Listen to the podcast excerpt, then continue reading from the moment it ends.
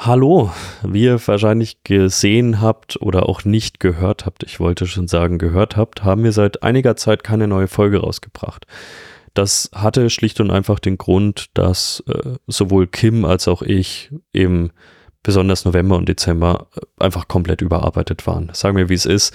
Ähm, ich familiär, ähm, wie auch in der Arbeit, äh, Kim als Incident Response Koordinator natürlich immer arbeitstechnisch und wir hatten dann noch zwei Absage von Gästen, die jetzt zum Glück dieses Jahr zugesagt haben, äh, wovon wir eine Folge auch bereits aufgenommen haben, was uns sehr freut. Es hat einfach nicht hingehauen. Ähm, uns freut es sehr, dass ihr immer wieder nachgefragt habt und auch wirklich gefragt habt, wie läuft's und kommt es noch? Ja, es kommt wieder. Ähm, es wird nur eine kleine Veränderung geben. Kim hat mich persönlich darum gebeten, eine erstmal längere Pause vom Breach FM einzulegen. Es gibt kein böses Blut oder sonstiges. Kim und ich arbeiten weiterhin täglich zusammen und tauschen uns über unser geliebtes Tool Microsoft Teams aus. Das heißt, wer hier irgendwas Blödes reininterpretieren möchte, der kann das gerne machen. Sowas prallt dann uns ja ganz gerne ab. Nein, also es ist alles gut. Kim hat um eine längere Pause gebeten. Ich habe völ völliges Verständnis dafür. Wie gesagt, ich habe Ende des Jahres auch einfach eine Pause benötigt. Kim hat die sich jetzt genommen. Das ist völlig okay. Und ich freue mich jetzt einfach erstmal auf die neuen Folgen. Das heißt, wer immer nur ein Fan von Kim war und nur wegen Kim eingeschaltet hat, der wird eine schwierige Zeit haben. Die nächsten Folgen werden nämlich auf alle Fälle mit mir und natürlich dann jeweils einem Gast sein. Wir haben die ersten drei Folgen bereits aufgenommen. Das heißt, wir werden jetzt wieder alle zwei Wochen Breach FM veröffentlichen. Zumindest ist das jetzt das Ziel. Ob das immer klappt, das werden wir sehen, aber in der Regel hoffen wir, dass das so funktioniert. Und ja, es geht jetzt erstmal sonst nahtlos weiter. Wie gesagt, äh, es ist schade, dass Kim ähm, sich jetzt diese Pause genommen hat, aber es freut mich sehr, dass er sich diese Pause genommen hat und natürlich ähm, gewähren wir ihm als ganze Community das. Heute werden wir gleich als Thema wieder das Thema Security Operations haben, so einen kleinen Rückblick auf das letzte Jahr, auch einen kleinen Ausblick auf dieses Jahr, auf verschiedene Themen rund um, wie effizient ist es denn überhaupt, wie kann ich die Effektivität von so einem SOC vielleicht auch messen. Wir haben so ein bisschen über die ganze Definition, was ist überhaupt ein Vorfall geredet, mit einem ganz spannenden Gast, der ja auch schon mal war, der sich aber gleich selbst vorstellen wird. Genug geredet, wir springen rein in die Folge. Ja, ähm, Willkommen zurück. Erste Folge Breach FM im Jahre 2024. Ich habe ja gerade schon ein bisschen eine Einleitung gesprochen, deswegen springen wir auch gleich rein. Wie angekündigt, wir haben heute einen Gast. Ein Gast, der auch schon das zweite Mal hier ist, worüber ich mich sehr freue und der sich jetzt trotzdem nochmal vorstellen darf, weil wir immer wieder Hörerinnen und Hörer haben, die doch jetzt erst nach einiger Zeit einschalten und um Gottes Willen nicht alle alten Folgen hören. Johannes, stell dich doch einfach mal vor. Wer bist du, was machst du und freust du dich auf heute? Ja, na klar freue ich mich auf heute. Also, ich bin der Johannes Kresse, ich bin der Geschäftsführer der Securium GmbH. Das ist ein Beratungsunternehmen für Incident Response und Incident Readiness. Wir bauen Prozesse und führen Security so ein, dass sie auch lebbar und effizient und auch messbar ähm, eingesetzt werden kann. Ja, ich, ich habe mich sehr auf heute gefreut. Wir stehen ja immer mal wieder so im kurzen Austausch, hatten leider auch länger nicht mehr das Vergnügen, mal länger miteinander zu sprechen. Ich glaube, wir schauen beide manchmal ganz gerne mit so einem gewissen Lächeln ähm, auf die Industrie und das, was da auch passiert und erlauben uns gerne manchmal so ein bisschen, glaube ich, auch einen Spaß über diese ganzen Buzzwords und äh, den deutschen Datenschutz, äh, wenn es zu Security Operations beispielsweise kommt. Wir sind jetzt am Anfang von 2024. Ähm, was war denn für dich in 2023 jetzt mal rein auf dieses Thema Security Operations, äh, vielleicht auch Incident Response?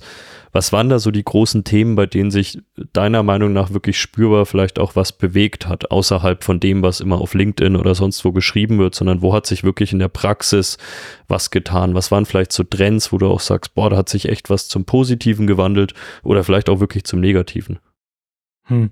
Also, da fällt mir jetzt schwer, einen Fokus darauf zu geben auf einzelne Themen, aber man hat gemerkt, dass es einmal eine Verbesserung gibt in der Verständnis, was überhaupt getan werden muss und was nicht getan werden muss. Das zum einen, das liegt daran, dass die ähm, Fehlerhäufigkeit jetzt auch gestiegen ist und man hat gemerkt, man muss besser mit dem Thema umgehen.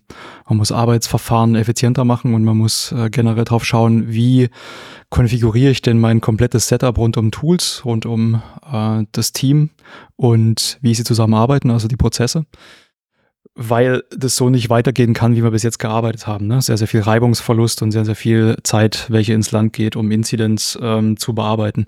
Zum anderen habe ich gemerkt, dass eine Professionalisierung ähm, stattfindet in der Zusammenarbeit zwischen einzelnen äh, Companies beziehungsweise zwischen einzelnen Branchen innerhalb der äh, Security-Industrie. Und ich äh, nehme da mal die ähm, Versicherer beziehungsweise die Makler mit rein, die jetzt langsam merken, okay, ähm, was wir bis jetzt gemacht haben, das geht so nicht ganz gut und die finden sich jetzt alle zusammen. Also ich habe festgestellt, die ähm, Makler von Versicherungen bieten eigene Beratungsleistungen an, helfen somit den Versicherungen. Die Versicherungen sind besser bedient und der Kunde am Ende ist auch besser bedient und dieses, dieses Dreieck erweitert sich mit einem weiteren ähm, Teil, das ist der, der Incident Responder, ne, die typischen Reinblut ähm, D4-Experten, die dort mit reinkommen und da trennt sich gerade so die Spreu vom Weizen. Ne? Wer ist da gut, wer ist da nicht gut, mhm. ähm, wer möchte mit wem zusammenarbeiten. Das, das ist gerade mindestens passiert. Wir können noch ewig weiterreden über die Toolwelt, aber das ist so das, was ich mal mitgenommen mhm. habe. Ja. Ja, da habe ich schon ein paar Sachen gehört, die ich auch sehr ähnlich sehe. Was, was für mich immer sehr auffällig ist, ich weiß nicht, ob ich da irgendeine Wahrnehmungsstörung habe oder einfach in den falschen Situationen unterwegs bin. Wenn ich online unterwegs bin, ich sag mal in unserer Bubble, Menschen, die irgendwie Beratung leisten, Projekte machen, wird mir immer suggeriert, dass die, die meisten Unternehmen, mit denen sie arbeiten, die wollen gar nicht und der will nicht und die wollen nicht mehr Security. Ich habe besonders im letzten Jahr das genaue Gegenteil wahrgenommen. Also natürlich spreche ich auch immer noch mit Unternehmen, die in gewisser Weise, ich würde es jetzt gar nicht unbelehrbar sind, aber eine sehr starke eigene Meinung haben zu dem Thema. Ich habe aber auch immer mehr Unternehmen gesehen, die sehr offen eben dafür sind, mehr zu machen, auch wenn sie vielleicht noch gar keinen Vorfall oder einen Breach hatten. Also ich habe im letzten Jahr das genaue Gegenteil wahrgenommen und hatte ganz viele wirklich tolle Gespräche bis auf Geschäftsführerebene und mir wird online immer was anderes suggeriert. Wie nimmst du das denn wahr? Exakt gleich. Also kann ich, kann ich nur teilen.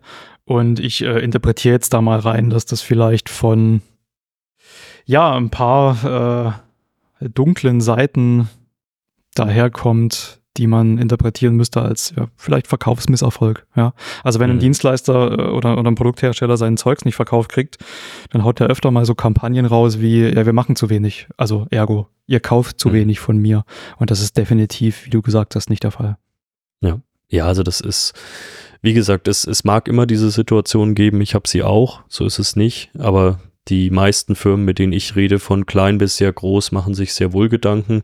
Ich sehe aber auch, wie du, immer mehr Beratungsdienstleistungen, die mir vorgelegt werden mit, oh, wir sind jetzt nicht die Experten hier in-house, aber wir haben jetzt nicht das beste Gefühl bei dem Ergebnis, was uns hier geliefert wurde.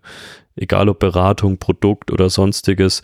Und dann schaue ich drüber und es ist teilweise Hanebüchen. Also das sind Konzepte, die wären entweder 2017 schon nicht mehr wirklich äh, zeitgemäß gewesen oder sie sind, es sind wirklich Luftschlösser, die so ein Unternehmen niemals integrieren kann. Irgendwelche To-Do-Pläne bestehend aus 120 Seiten gefühlt, was einfach keinen Erfolg haben wird. Siehst du das auch, dass immer häufiger die Firmen zwar nicht genau wissen, was jetzt daran falsch ist, aber immer mehr zweifeln an dem, was ihnen vorgelegt wird?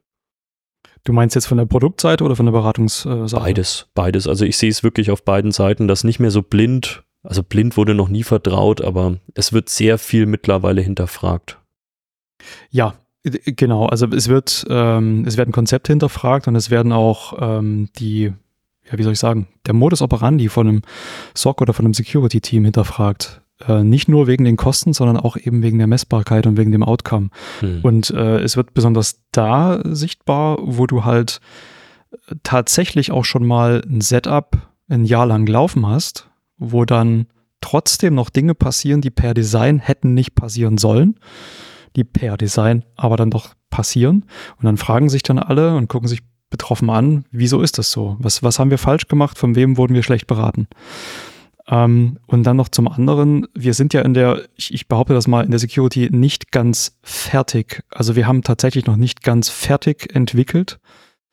ähm, auch was Prozesse und Zusammenarbeit gewisser Tools und Menschen angeht. Ähm, und wir, ich sage mal, wir intellektualisieren ganz gerne mal. Mhm. Du schaust dir das äh, Konstrukt an, was das BSI vorschlägt. Du schaust dir andere Frameworks an und stellst fest, also wo wird denn das genauso umgesetzt? Und hat das schon mal jemals in der Form so funktioniert, dass alle KPIs wirklich passen? Und es ist halt nicht der Fall. Und deswegen hinterfragen immer mehr Kunden, ja, machen wir das jetzt richtig? Ja, ich stehe zwar hier, aber ist das denn so korrekt? Das kann ja fast nicht sein. Ja, und dann sind wir, wo wir sind, ne? Ja, und ich, ich glaube, ein Thema, was da sicherlich mit reinspielt, du hast das gesagt, besonders gegebene Konstrukte auch mal zu hinterfragen. Ich sehe das ganz häufig bei diesen typischen Managed SOC-Verträgen, die auch mal vor zwei, drei Jahren abgeschlossen wurden, meistens mit irgendeiner Art von SIEM dahinter und das soll jetzt gar kein Blaming in Richtung SIEM sein, sondern das waren Verträge, die waren für die Firmen ein unglaublich großes Investment. Also, wenn man sich anschaut, wie viel die davor investiert haben, ist das ein unglaubliches Investment, besonders im deutschen Mittelstand. Und dann haben die von diesem Service Provider teilweise seit anderthalb, zwei Jahren wenig bis gar nichts gehört. Was jetzt gar nicht mal heißen soll, die haben nichts von dem Breach gehört. Wenn keiner geschehen ist, ist keiner geschehen. Aber auch so in Sachen, wie effektiv funktioniert das Ganze denn? Kriegen wir hier nur Tickets rübergeworfen ohne jede Kontextualisierung oder macht ihr wirklich was im Hintergrund? Oftmals sagen mir die Unternehmen, wir wissen es nicht, wir wollen ihnen gar nichts Böses unterstellen, vielleicht machen die im Hintergrund einen super Job, aber es ist null visibel für uns dafür, wie viel Geld wir dafür bezahlen. Ich glaube, das ist ein massives Problem, wo sich der Markt auch wirklich mal fragen muss, wie können wir jetzt mal außerhalb von irgendwelchen theoretischen KPIs, sondern wirklich die Wertigkeit dessen, was wir hier liefern, auch noch mehr darstellen? Ja, genau. Also das ist tatsächlich ein großes Problem. Ich habe jetzt gesehen im letzten Jahr drei ähm, Firmen, die ihren SOC-Anbieter genau aus diesem Grund gewechselt haben. Und mit der größte Punkt der Kritik schlägt da rein, du hast gerade angesprochen, die wissen gar nicht, was der MSSP, der SOC-Anbieter, macht. Und da wäre doch mal hilfreich, wenn man dahergeht und sagt, hey, auch wenn du keine Alarme bekommen hast, der Grund liegt daran, hey, äh, du hast nichts von uns gehört. Das liegt daran, dass wir neue Detection Rules einbauen. Wir prüfen gerade was, wir machen für dich ähm, Tests. Wir checken gerade, ob ähm, Mitra in der Form, wie wir es umgesetzt haben, sinnvoll ist. Und so weiter. Ähm, das passiert halt viel zu wenig und man muss die MSPs natürlich auch ein bisschen in Schutz nehmen. Haben einen Haufen Arbeit ähm, und die Nachfrage ist groß, aber es ist zu wenig, es ist noch am Markt zu wenig Investment, zeitliches und äh, gedankliches Investment in dem Kunden vorhanden, dass man versteht, okay, wie, wie tickt denn der, was macht der? Und äh, kann ich mich in andere Abteilungen mit reinversetzen, weil man, ich muss das mal kurz ausführen, man hat ja meistens diese Konstrukte, ich habe einen Kontakt zur IT oder ich habe einen Kontakt zur internen Security und das war's dann. So, und teilweise haben wir aber auch äh, Firmen, die so operieren, dass du als SOC schon viel mehr ähm, Schlagkraft zum Kunden rein brauchst. Du brauchst ein größeres Mandat. Du müsstest eigentlich Rückfragen per, bei der Personalabteilung stellen können. Du müsstest, oder jemand muss es koordinieren intern und der muss darauf vorbereitet sein. Der muss intern das Mandat haben beim Kunden. Und sowas passiert zu wenig und die MSSPs sorgen nicht genug dafür, dass das ordentlich und effektiv umgesetzt wird, damit der Incident Response Prozess im Ganzen auch klappt durch alle Phasen durch. Ja, und das ist der Grund, warum dann die äh, meisten Unternehmen sagen, für das Geld, was wir bezahlen, mal exklusive Lizenzen, was ja auch nochmal schweineteuer ist, ähm, sind wir jetzt enttäuscht. Und wir gucken mal, ob das woanders irgendwie dasselbe ist. Ja, und dann wechseln die. Ja, ja, das ist natürlich immer so die Ultima Ratio am Ende dann, dann zu wechseln, was ich auch gesehen habe. Und da muss ich dann wiederum die MSSPs wiederum in den Schutz nehmen, ist, dass immer häufiger Firmen, selbst wenn sie selbst dafür, ich würde jetzt mal sagen, gar nicht so die Skills haben, dann selbst anfangen, irgendwelche Red Teaming Engagements zu machen. Bei denen ich mich manchmal dann schon schwer tue, die Red Teaming Engagements zu nennen. Die machen dann halt super entweder Low-Level-Sachen, also fangen dann an, irgendwo ein Mimikatz abzulegen, also wirklich plain abzulegen, dann wird das Ding geblockt und dann sagt halt auch der MSSP, wenn er danach, ja, wieso habt ihr uns nicht angerufen? Naja, war halt nur ein Mimikatz, was irgendwo abgelegt wurde, sonst ist nichts passiert. Wir haben das untersucht, da wurde nichts gedammt, gar nichts. Wir haben das davor geblockt. Wenn wir euch jedes Mal wegen sowas melden würden in der Nacht, dann hätten wir ein Problem. Oder es werden umfangreichere Dinge durchgeführt, habe ich selbst schon erlebt. Du wirst mit dem Endergebnis konfrontiert, was einfach nur heißt, ihr habt nichts gesehen, aber nie mit, was wurde denn überhaupt durchgeführt? Also welche, welche Technics habt ihr verwendet? Welche IOCs waren irgendwo, hätten wir sehen müssen? Wenn ein Unternehmen dann eine Stellungnahme möchte, eine saubere Stellungnahme, dann muss es halt auch Daten liefern. Und das ist so die andere Seite der Medaille, die ich immer häufiger sehe, ist, dass man irgendwie sauer ist auf dem MSP, weil man Chepses Bauchgefühl hat und dann einfach irgendwas macht. Und ich glaube, es geben sollte freistehen, sowas zu testen. Die Frage ist nur mal, wie testet man das Ganze und wie konfrontiert man denjenigen damit? Will ich ein Ergebnis haben oder will ich dem anderen auf Deutsch gesagt einfach nur ins Bein pinkeln? Siehst du sowas? Ja, genau, auch? das ist, ja klar, ich, ich, ich sehe genau diese ähm, Engagements oder diese Initiativen sehr oft mittlerweile. Wir testen jetzt mal also, was hat man früher gemacht? Man hat früher gesagt, okay, wir haben gar nichts. Jetzt gehen wir mal her und machen einen Pentest. Das ist genauso falsch. Ähm, und jetzt haben wir, haben wir irgendwie einen Sock gekauft. Der ist jetzt ein Jahr dabei. Der MSSP hat ja ein paar Detections ausgerollt. Und jetzt gucken wir mal, was der so alles sieht. Jetzt holen wir dieselbe Pentester-Truppe oder vielleicht irgendeine renommierte äh, Red Team-Firma, die dann herkommt und dann um sich schießt. So, und dann, klar, wird der MSSP mit dem Ergebnis konfrontiert. Und da sprechen die beiden teilweise eine komplett andere Sprache. Der eine ist darauf bedacht, ähm, möglichst viel rot zu machen, ne? von wegen ich bin cool, ich habe ganz viel angegriffen, du hast ganz wenig gesehen und der andere ist darauf bedacht, so viel wie möglich auszuschließen, so, so wenig wie möglich False Positives zu haben ähm, und die eine, eine gute Mean Time to Respond und Mean Time to Eradicate, aber basierend auf äh, gesunden Vorprozessen. So und das äh, geht natürlich nicht gut. Ich habe jetzt einmal, ich, also da muss ich sagen, da ist eine, eine gefühlte Wissenslücke bei mir. Ich habe jetzt einmal gesehen, dass es eine Absprache gegeben hat zwischen dem Vertriebler des MSSP und dem Initiator dieser Red Teaming-Kampagne, dass der gesagt hat, pass mal auf, ähm, du sagst deinen Jungs jetzt nichts, was wir machen. Ich sag's aber dir und ich vertraue dir, dass du es nicht weitererzählst. Dann haben die das gemacht und haben dann hinterher über die Ergebnisse gesprochen und waren dann auf Augenhöhe. Ähm, vom Prinzip, ich, ich finde es trotzdem gut, dass man sowas macht, weil das ist nun mal die Realität, dass man einen Sock eben deswegen einkauft, damit es einem schützt, einen hilft und damit man auch die offenen äh, Sachen dann, dann sieht. Und das Red Teaming darf auch äh, ruhig ergänzen. Und ähm, ich muss noch mal eins oben draufsetzen.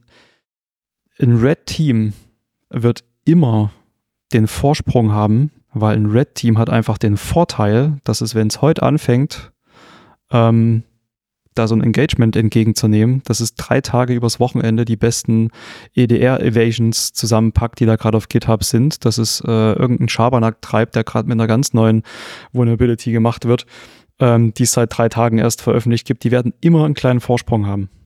Es ist, es ist, es ist fast unmöglich, dort äh, mit 100 Prozent ähm, Ergebnis rauszugehen als MSSP. Aber es ist auch wichtig, dass die beiden sich hinterher ergänzen, weil irgendwann mal das muss man auch mal sehen, langfristig ist das Red Team, wenn ich es mal so als äh, Feind des MSSP in dem Fall bezeichnen darf, ähm, darauf angewiesen, wie der MSSP langfristig mit denen umgeht. Weil es gibt nämlich noch ganz andere Sachen, die jetzt bald äh, auf die äh, Jungs und Mädels zukommen, die große Pentests machen auf die ähm, Kunden, die halt MSSPs eingekauft haben. Und das sind groß und also groß ausgerollt und gut konfigurierte ähm, Honeypots. Und das ist nochmal ein Gamechanger, was demnächst auf uns zurollt. Wie, was glaubst du, wie die damit umgehen werden? Weil Honeypots als solches waren ja lange Zeit, ich würde jetzt mal sagen, nicht tot. Es war halt so eine kleine ergänzende Maßnahme, je nach Infrastruktur, die man vorgefunden hat. Ähm, aber jetzt nicht in diesem umfassenden ähm, Bereich. Aber wieso wird es deiner Meinung nach ein, ein großen oder großer Gamechanger sein, wie du es gesagt hast? Also jetzt, wir bleiben mal bei dem Konstrukt, der das Red Team Unternehmen testet den MSSP beim Kunden, ne, die MSSP, das MSSP Deployment beim Kunden. Ähm, ich kann als, als Based MSSP jetzt einfach Folgendes machen.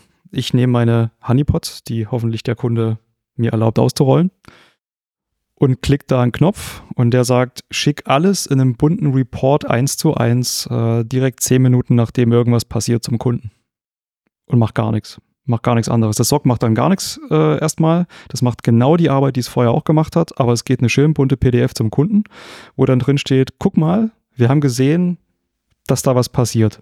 Und zwar auf Honeypots. Und ähm, ein Stück weit Gamechanger wird hoffentlich sein, dass die Honeypots immer sich ein bisschen verändern. Und zwar in der Form, dass es der Kunde nicht mehr richtig weiß. Ne, also mhm. welches Deployment ist darauf, welche Dienste sind darauf, sodass der Kunde auch gar nicht richtig einschätzen kann, ob der Red Teamer jetzt recht hat oder nicht recht hat. Dass das hinterher in einem Gespräch erst alles rauskommt. Wo ist da getestet worden? Wie ist da getestet worden? Ähm, äh, ja, wo sind da die, die Löcher? Ne? Wer hat da was gesehen, was er hätte sehen müssen und welcher Red Teamer hat äh, auch seinen Ehrenkodex ein bisschen äh, da behalten? Aber nee, also das, das ist das zum einen und zum anderen, also Honeypots als Technologie, ich glaube, das macht schon nochmal Sinn, ähm, unabhängig jetzt von dem Red Team äh, Assessment, dass man dort ähm, ein Rollout ins Auge fasst in den Infrastrukturen, wo es Sinn macht. Weil es macht nämlich tatsächlich schon Sinn. Meistens. Ja, es, es, müssen, es müssen ja auch nicht immer zentrale Honeypots sein. Ich meine, wenn wir schon allein irgendwie in Richtung, äh, in der Richtung kommen, dass wenn wir so eine 0815-Umgebung haben, dass wir zumindest mal diese typischen Fallen haben auf Endpoints, äh, in die man potenziell reinsteigen kann, wäre das ja schon mal was. Also wenn wir zumindest mal irgendwie gefakte IP-Verbindungen haben, die sich dann jemand irgendwie ausliest oder so, das, das wäre ja auch schon mal was. Aber auch da wird es natürlich noch mal mehr darauf ankommen, dass Red Teams oder interne Teams, die sich daran versuchen, ihr Zeug einfach sauber dokumentieren. Weil sonst haben wir irgendwann einen totalen Mismatch. Dann haben wir auf der einen Seite was super Intelligentes, was irgendwas macht, auf der Honeypot-Seite. Und auf der anderen Seite haben wir Leute, die gefühlt nicht mal eine Host-IP-Adresse dokumentieren, von der sie das Ganze abfeuern. Ja, genau, ja. Richtig. Und es macht auch Sinn, hier und da mal einfach ein paar Canaries äh, zu konfigurieren. Das ist wahrscheinlich auch nochmal ein abendfüllendes Thema, ne? aber ähm, ist, man muss da nicht gleich mit einer großen Infrastruktur schießen. Das genau. macht halt, wie gesagt, da muss man mal gucken, was dann die, ähm, das Deployment von einem Honeypot oder Honeynet-System, ähm, ja, wie, wie sinnvoll das ist. Klar. Also ich glaube, ein großer Hebel, über den ich gerne noch sprechen würde, den bei meiner Meinung nach viele MSSPs bis heute noch nicht wirklich in die Hand nehmen, ist wirklich mal einen Mindeststandard zu definieren für den Kunden. Also es wird immer noch meiner Meinung nach sehr, sehr viel vom Kunden an den MSSP gefordert, aber vom MSSP an den Kunden wird immer noch sehr wenig gefordert.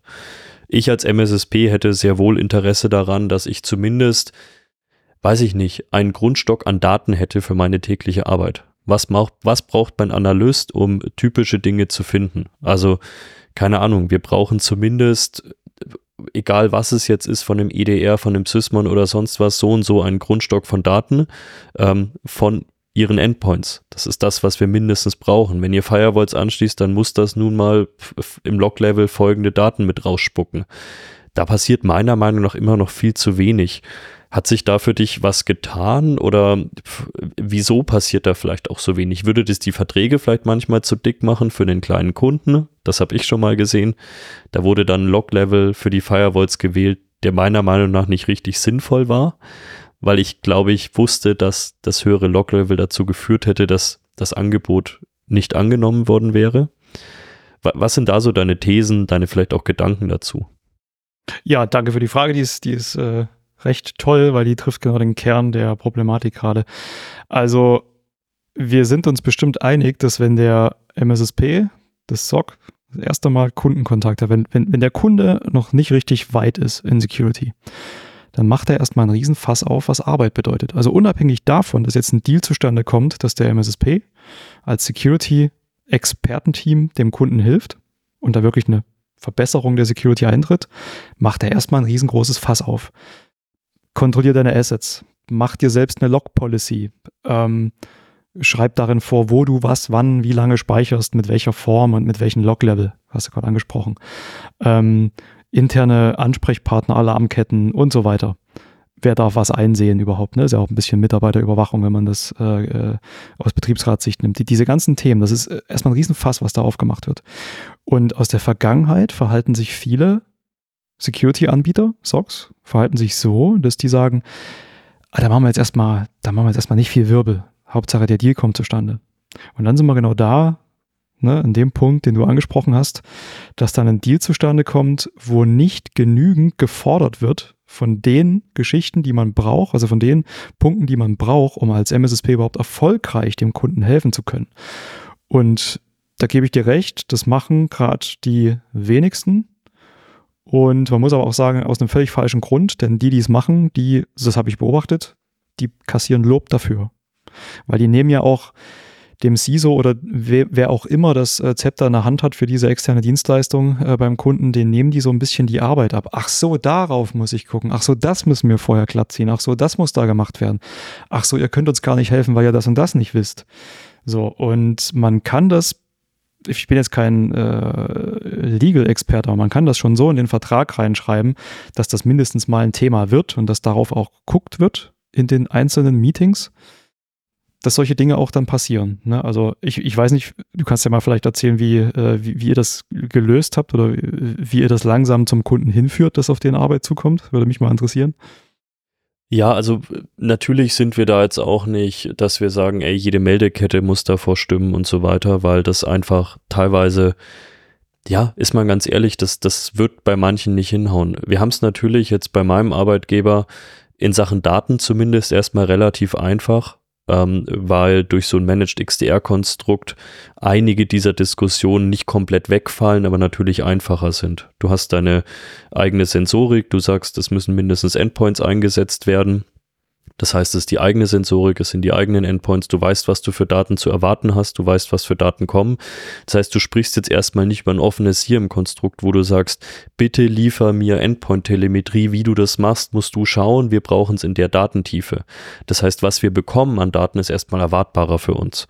Und damit kann man es auch besser festschreiben und sagen, naja, das ist unsere Sensorik, mach bitte das. Wie gesagt, das macht es besonders für kleinere Kunden, auch so einen gehobenen Mittelstand, wie du schon sagst, teilweise einfacher, weil man genau sagen kann, das sind die Schritte, die du machen musst. Wenn du das nicht verwenden willst, dann klappt es halt mit uns leider nicht, weil wir einfach dir nichts anderes auswerten. Wir werden nicht, uns nicht auf dein SIEM schalten und dann diese Daten auswerten. Ähm, aber natürlich hört es bei uns irgendwann auch auf, bei meinem Arbeitgeber. Also wir werden auch nicht sagen, ey, erst wenn jede Meldekette bei euch sauber ist, dann wird es klappen, sondern man sagt halt, ey, wir brauchen eine zumindest Kette von Menschen, die wir anrufen können. Das müssen zum Beispiel mindestens zwei Leute sein. Ähm, und wenn wir die nicht erreichen, wird eine E-Mail rausgesendet und dann ist es irgendwann für uns getan. Wir können nicht auf ewig versuchen, jemanden zu erreichen. Das wird dann aber auch genau festgeschrieben.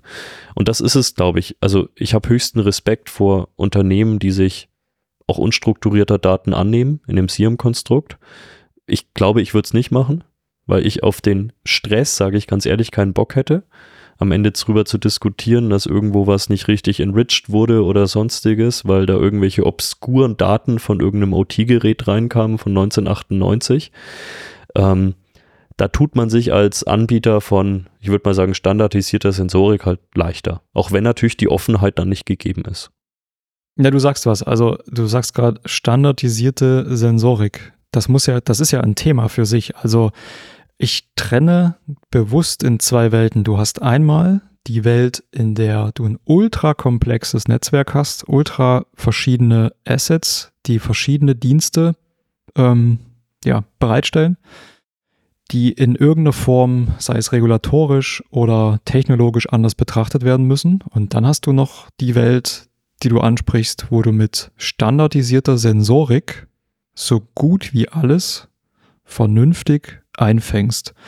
Und wir müssen uns erstmal nicht unterhalten, wo jetzt die, die Unterschiede dieser Welten sind, aber wenn man feststellt, wenn man einen guten Berater hat, der sagt, wir können das mit dieser Sensorik machen, die standardisiert ist, und wir können damit so gut wie alles sehen und entwickeln uns dann dorthin, dass wir diese blinden Flecke noch ähm, einfangen mit geeigneten Maßnahmen, dann sollte man auch diesen Weg einschlagen und nicht irgendwas rumdoktoren, hm. dass man dort ein Konstrukt fährt, was zwar denselben Zweck erfüllt am Ende des Tages, aber ultra komplex ist, nur mit dem brutalen Willen eine 100% Abdeckung zu haben. Diese standardisierten, und ich mache jetzt bewusst keine Werbung für, äh, für euch, diese standardisierten äh, Verfahren, die haben ja irgendwo den Sinn, weil sich jemand hingesetzt hat und gesagt hat, so, was kann denn überhaupt passieren? was wird denn überhaupt passieren und wie können wir das am einfachsten einfangen. Und das so sauber wie möglich. Da bin ich nämlich schon mal mit einem Schritt viel weiter, als wenn ich mit einer mir neu ausgedachten, maßgeschneiderten Lösung daherkomme. Ja. Und das vergessen viele. Ne? So, es gibt zwar immer den Grund, warum man das ähm, anders machen muss, teilweise in einer Umgebung, aber ähm, es, es ist halt schon mal, es gibt einen Grund, warum es standardisierte Verfahren gibt, um Angriffe zu erkennen und die halt schnell weiterzuleiten. Ja. Es ist, ein, es ist eine ewig währende Diskussion, bei der ich mich manchmal, und da spreche ich jetzt wirklich nicht für meinen Arbeitgeber, ich meine, wir sind auch nicht die Einzigen, die das machen, ähm, ist ja eine ganze Branche, die das macht, sondern weil ich wirklich daran glaube, dass es ganz oft an jeglichem Pragmatismus in diesen Projekten fehlt. Also man schaut sich, wie du sagst, 100% seiner Assets an und geht davon aus, die muss ich jetzt in irgendeine Infrastruktur reinkloppen. Und natürlich läuft es dann auf irgendwas raus, was möglichst offen ist, ein SIEM oder sonst was. Alles mit seiner Berechtigung. Anstatt vielleicht einfach mal zu sagen, ey, wir haben Stand heute gar nichts. Wenn wir heute ähm, irgendwo einen Breach hätten und uns einen Incident Responder reinholen würden, wir könnten dem nada liefern. Der würde rumrennen und sich irgendwelche Speicherabbilder ziehen im Headless Chicken Mode, auf den es dann hinausläuft. Lass uns doch mhm. erstmal für 80, 90 Prozent unserer Infrastruktur, weil selbst in Unternehmen, die relativ divers aufgestellt sind, die haben alle Endpoints. Die haben alle meistens irgendwie ein Windows 11 darunter liegen. Ähm, wenn wir uns umschauen, was so passiert, sehen wir immer noch, dass die häufigsten Attacken natürlich irgendwie auch diesen standardisierten Teil der Infrastruktur mit beinhalten. Lass uns halt da erstmal schauen, Tempo drauf zu bringen und schon mal irgendwie eine Visibilität zu bekommen und auch irgendwie eine Art der Operations drauf zu bauen. Alles nicht perfekt, alles limitiert, aber alles besser als null und jetzt fünf Jahre lang zu warten, bis wir die letzte PLC mit reinbekommen. Und das nächste, mhm. was ich auch sehe, ist, ich weiß nicht, ob du das auch immer mal wieder siehst, ist so eine komplette Verkopfung. Also ich glaube, die, die Leute meinen es nicht böse, aber wenn ich zum Beispiel das Thema OT sehe, da wird dann gesagt, oh, wir haben hier ganz viele OT-Geräte, dafür brauchen wir jetzt einen OT-Sock, habe ich schon mal gehört. Dann habe ich mich umgeschaut in dieser Produktion und dann war das ganz wenig für mich native OT, irgendwelche IoT-Geräte, sondern das waren meistens einfach IT-Geräte, die halt im Shopfloor standen. Das war dann Windows 11 oder Windows 10, aber das war jetzt nichts, wo ich sagen würde, oh, da brauchen wir jetzt aber die mega Sonderlösung. Das war der geringste Teil. Siehst du sowas auch? Uh, jetzt könnte ich anfangen mit einem großen Rant. Also erstmal Disclaimer, ich bin kein OT-Mensch und ich, ich. Ähm, verehre alle Leute, die da äh, abgetaucht sind und sich dort zu Hause fühlen. Aber ganz ehrlich, wir haben ganz oft in der Branche einfach den Umstand, dass durch diese dauerhafte Mystifizierung irgendein Bereich immer mystisch bleibt. Und OT ist ein ganz krasses Beispiel. Wenn irgendwas nach einem Stück Plastik aussieht, was in der Fabrikhalle liegt, dann ist das sofort OT, sprich zwar TCP, UDP, egal. Es ist, äh, es ist OT, weil daneben steht ein riesengroßes ähm, Produktionsmaschinchen. So. Und dann muss das irgendwie eine besondere, äh, besondere Projektierung erhalten, ein besonderes Verfahren und so weiter.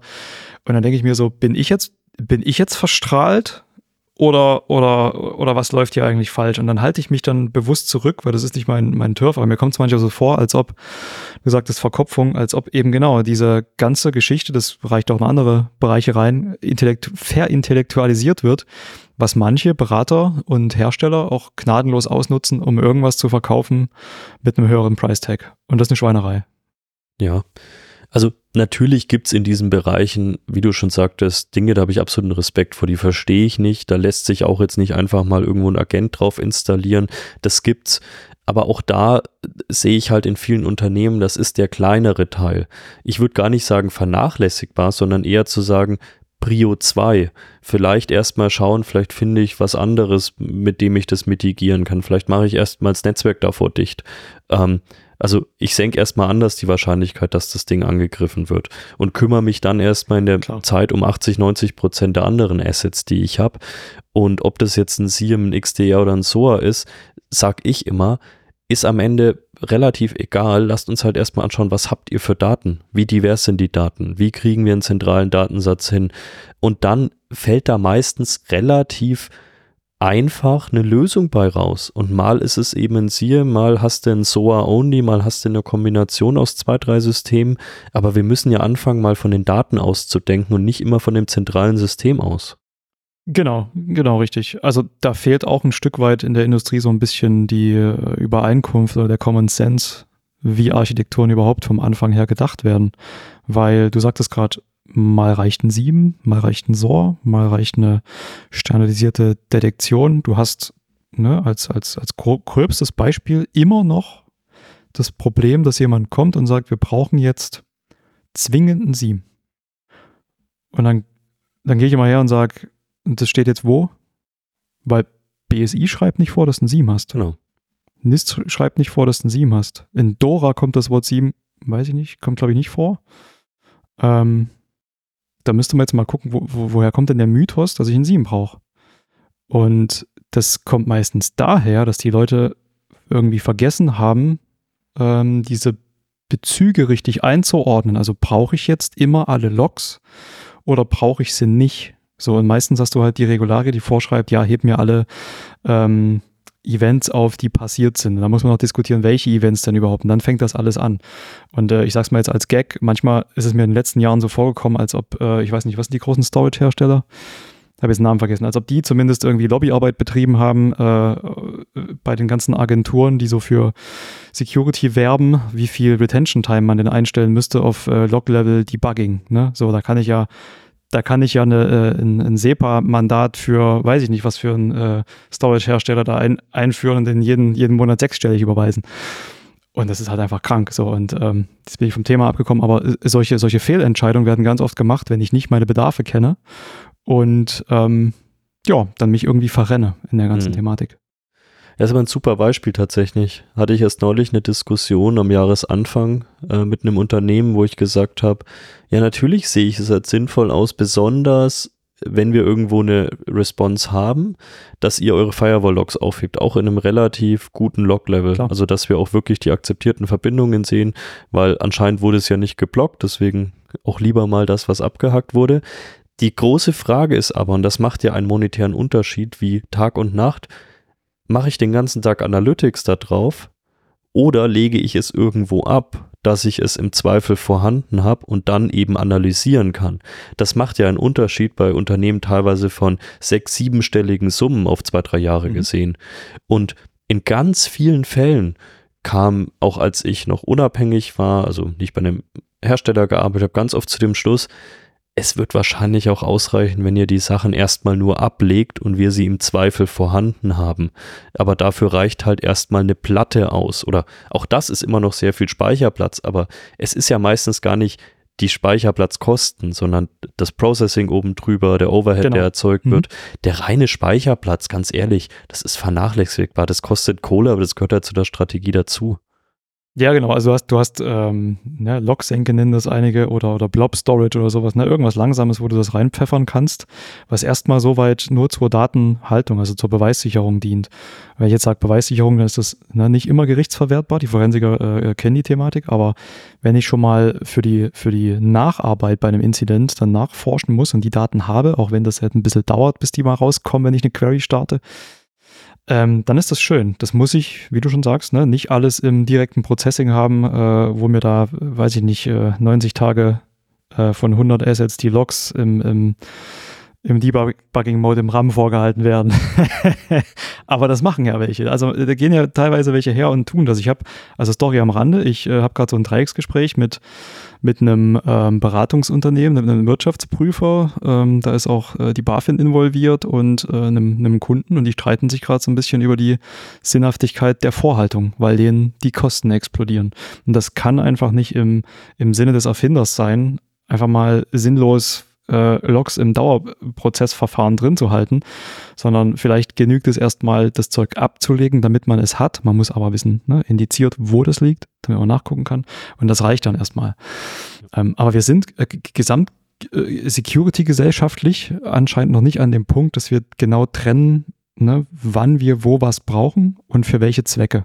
Also sprich, ne, ähm, unterschiedliche Incident-Response-Ansichten, unterschiedliche Forensik-Ansichten, unterschiedliche äh, Detection-Ansichten. Das geht so ein bisschen auseinander.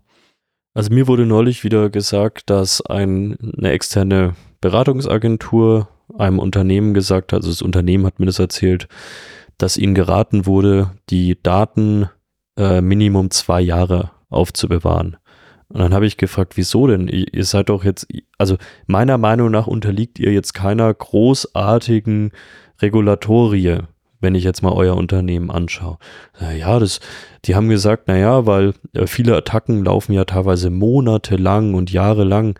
Und dann sage ich, naja, es gibt ein Beispiel für alles in dieser Welt, aber die Frage ist doch, also A, ihr könnt eh nicht jede Eventualität ausschließen. Auf was konzentriere ich mich?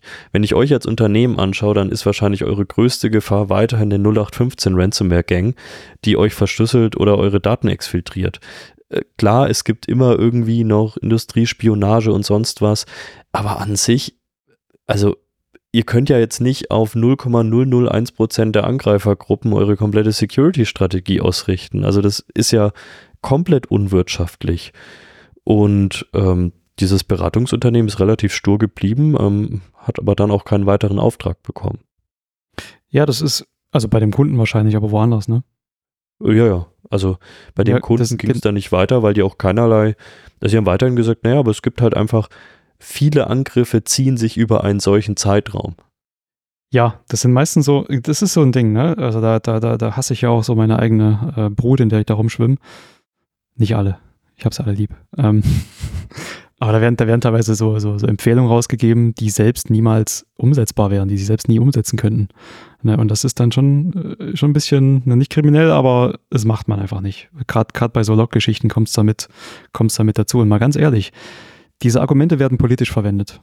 Bei der Security, also es gibt, gut, ich mache ja nur Security, aber äh, sag mir, ob du es anders siehst. Es werden so viele Argumente in der Security für und gegen politische ähm, Initiativen benutzt, dass das irgendwie auch manchmal keinen Spaß macht. Also um irgendwas nicht zu machen, wird ein Argument rausgeholt, ne? Plausible Deniability. Oder halt das Gegenteil zu bewirken, ist es äh, schon ganz schön, ganz schön krass. Und wenn ich mal bei dem Argument bleiben soll, ja, manche Angriffe, die ziehen sich über Jahre, da denke ich mir so, ja, aber das stimmt, aber überleg doch mal, was dann schon alles schief läuft, damit das Jahre laufen kann. Ja, und über Jahre ziehen kann ja auch vieles bedeuten. Also wenn ich Angriffe sehe, die sich über Jahre ziehen und den Report darüber sehe, dann ist meistens das über Jahre ziehen zum Beispiel, es wurden vor anderthalb Jahren Identities geleakt, die dann gekauft wurden irgendwann, die dann für einen Access. Und dann stelle ich ja die Frage, glaubt ihr allen Ernstes, dass ihr ein Identity Leak von vor anderthalb Jahren mit irgendwelchen Firewall-Logs zurückführen könnt von vor drei Jahren? Also erstens sehe ich das nicht, der Angriff zieht sich da, weil für mich ist dieser Identity Leak jetzt erstmal nicht direkter Teil des Angriffs, sondern das ist halt ein Vehikel, was dann der neue Angreifer benutzt hat. Er hat sich irgendwo äh, Identities gekauft in den meisten Fällen oder ein Access gekauft und mit den Daten, die ihr da richtig, richtig teuer aufhebt, werdet ihr eh in 100 Jahren das nicht aufdecken. Und das ist ja immer dieser Pragmatismus, der mir dann fehlt. Da werden irgendwelche theoretischen Schlösser gesponnen, wenn dann zum Beispiel auch wieder, ich habe neulich wieder eine Schwachstelle gesehen, ich weiß gar nicht mehr, was es war. Und zuerst habe ich mir gedacht, oh krass, alle auf LinkedIn warnen davor, das muss ja irgendwas Übles sein. Und dann habe ich mir einfach mal das angeschaut, das, äh, den POC-Ablauf dazu, und dann waren es halt irgendwie so 14 Schritte und 25 Konditionen, die da zutreffen müssen.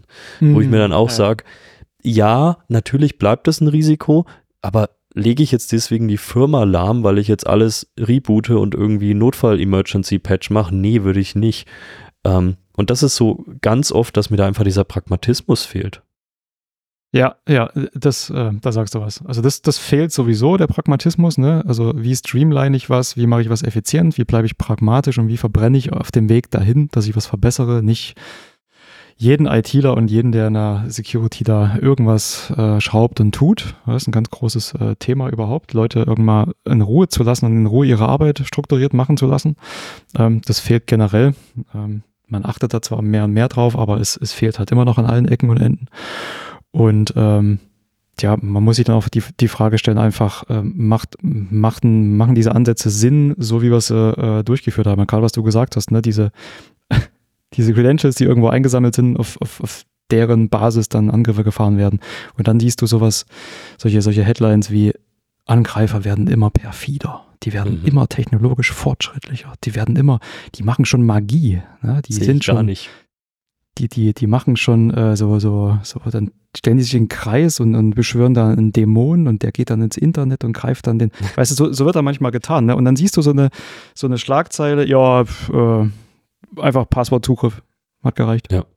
Hm. Ja, oder auch in Sachen Schwachstellen, wie oft wir letztes Jahr immer noch Eternal Blue als Teil von irgendwelchen Angriffen gesehen haben. Also sowas, wo du dir denkst, die machen sich jetzt gerade Gedanken um die nächste Zero Day, die 15 Konditionen aufweisen muss, aber haben Eternal Blue noch nicht geschlossen. Ähm, da machst du dir halt schon deine Gedanken, wo es da irgendwie noch hinlaufen soll. Zum Ende hin, weil du musst heute leider pünktlich los, wollte ich noch über ein Thema sprechen, wo wir gerade auch schon so ein bisschen angeschnitten haben.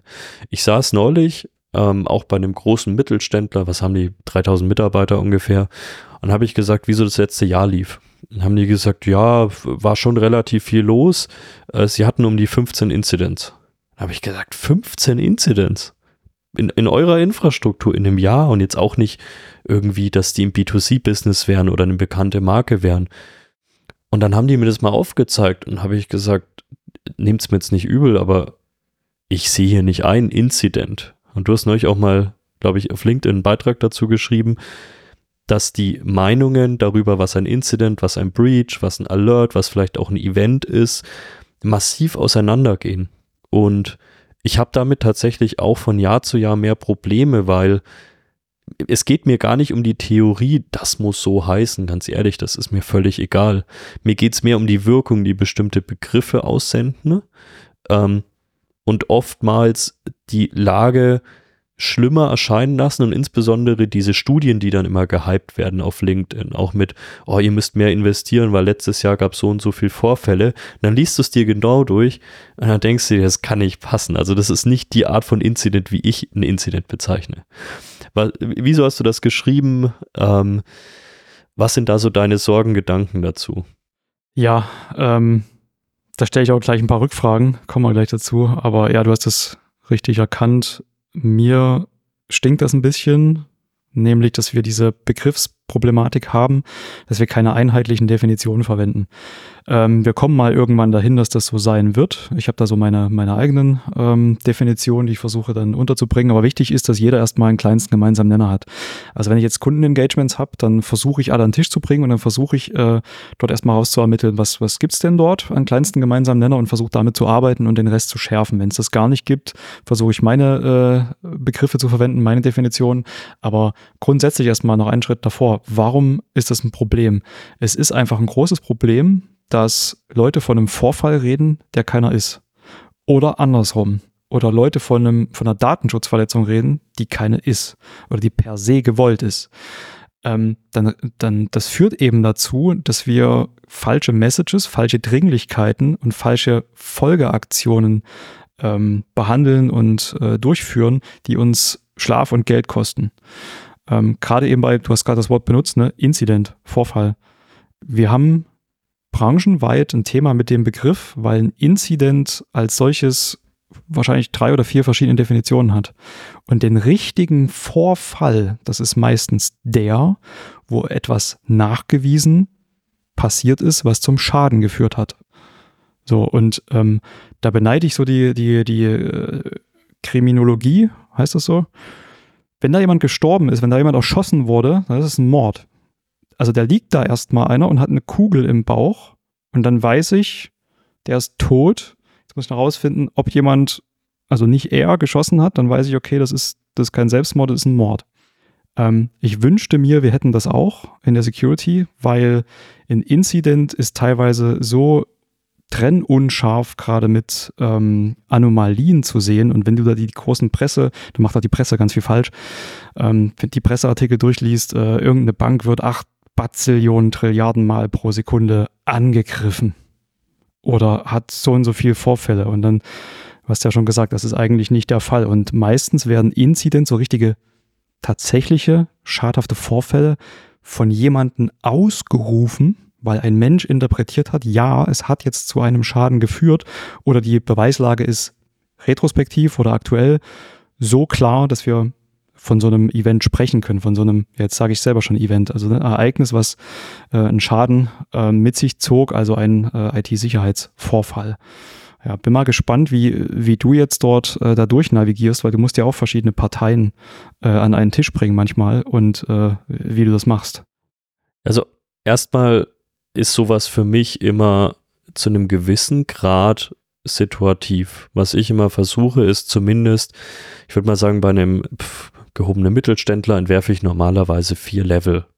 Die ähneln sich schon immer zwischen den verschiedenen Firmen, aber als gutes Beispiel ist ein P0 jetzt in dem Falle vielleicht bei den Kunden der schwerste Fall, ähm, mag beim einen Kunden sein, wenn die Website gededost wurde, weil es ein B2C-Business ist. Das ist für die ein massiver Schaden, während das vielleicht für das B2B-Business keine großartige Relevanz hat, weil wenn die Website mal einen Tag unten ist, dann ist die Website unten, da ist kein Portal drauf, da ist nichts drauf. Wahrscheinlich klickt nicht mal jemand die Website an.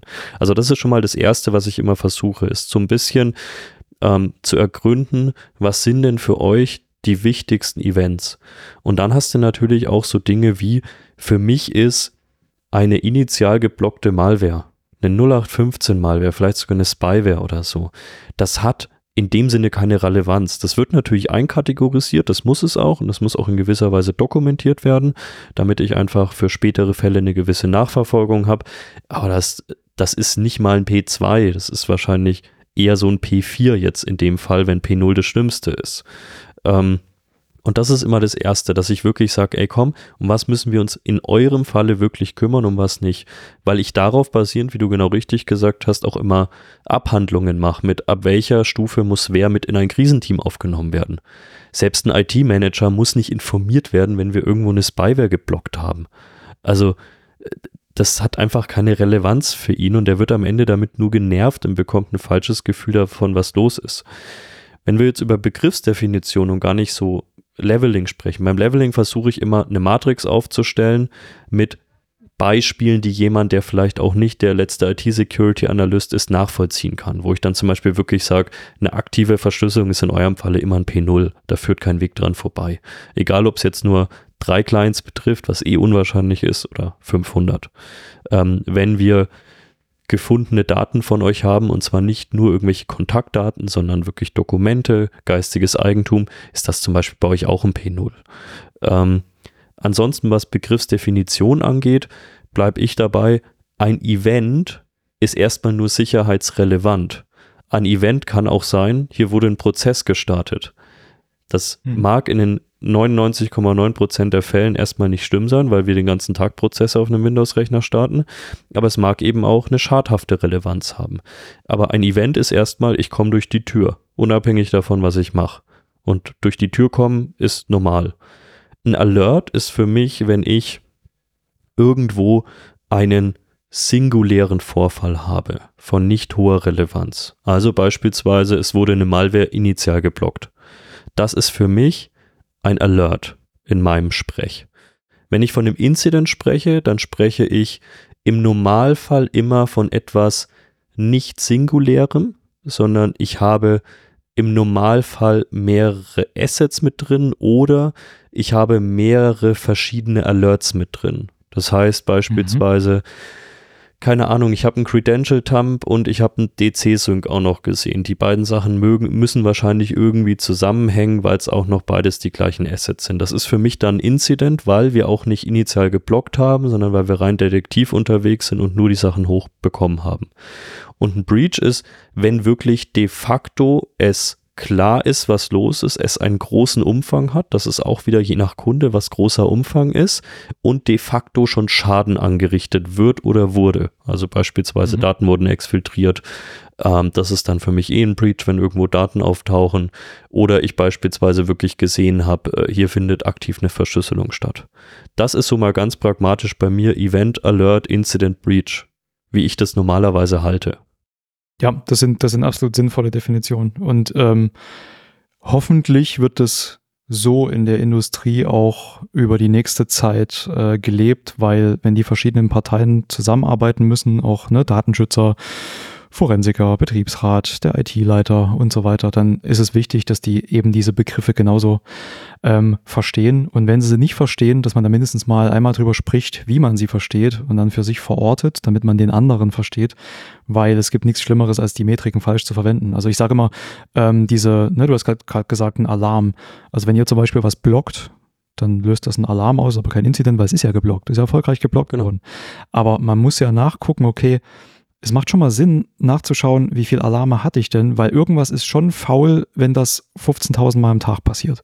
Oder immer. Ja, das ist ja wie Client. Genau, genau. Also wenn dein Partner irgendwie zum, zum Einkaufen fährt, mit dem Auto beispielsweise, und auf den 10 Kilometern zur Kaufhalle, wenn es mal ein blödes Beispiel, ne? aber ne, hat, dein, hat dein Partner irgendwie ähm, mit dem Auto 17 Vollbremsungen gemacht. Ist nichts passiert, aber 17, warum hat der 17 Vollbremsungen gemacht? So, und der Incident wäre, wenn es geknallt hat, aber so, da kann man mal reinschauen, okay, was ist da los gewesen? War es eine blöde Metapher, aber genauso muss man es behandeln genau. ähm, in der, in der Security-Welt. Gute Metriken, damit man daraus auch die nächsten guten Schritte ableiten kann. Ja. Genau, also vielleicht da noch zum Ende. Ich weiß, du musst los. Ähm, was ich zum Beispiel aus so welchen Metriken immer stehe, ist zum Beispiel viel initiale Malware und ich führe das zurück, auch wenn die geblockt wurde, mit.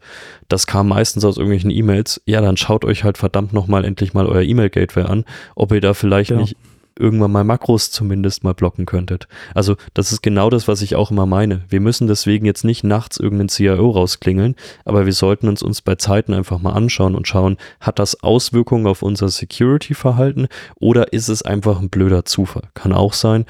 Aber es muss deswegen nie nachts ein CEO rausgeklingelt werden aus seinem Urlaub. Das ist aber so. genau, und jetzt jetzt schließe ich den Kreis, ne, die Anfangsdiskussion, exakt das, diese Ableitung, was diese Alarme bedeuten, was das über die Infrastruktur verrät, das ist ja dann der Mehrwert, den man an den Kunden geben kann. Hey, wir haben ja was festgestellt, wir müssten dort nachgucken oder dort nachschauen, dass wir hier was tunen, damit diese Alarme nicht mehr stattfinden können. Ne? Also du verbesserst nicht nur Detection, sondern Prevention und das ist eben der Mehrwert, der dann gegeben wird. Und ähm, da glaube ich, äh, so schließt sich fast der Kreis der ganzen Diskussion, genau. oder? Genau, also vielen lieben Dank. Ich hätte gerne noch ewig weiter diskutiert, aber ich glaube, wir werden noch viele Folgen dieses Jahr haben, wo wir dich mal wieder einladen können. Und ja, gerne, gerne. mindestens noch vier Themen hier auf der Liste stehen. Dann würde ich sagen, äh, spring du in deinen nächsten Termin an alle Hörer. Wir hören uns in zwei Wochen wieder. Wir haben jetzt mehrere Folgen voraufgenommen. Das heißt, ihr könnt euch freuen und ja, danke dir und noch eine schöne Woche. Perfekt, ich freue mich. Danke dir auch und ähm, bis ganz bald.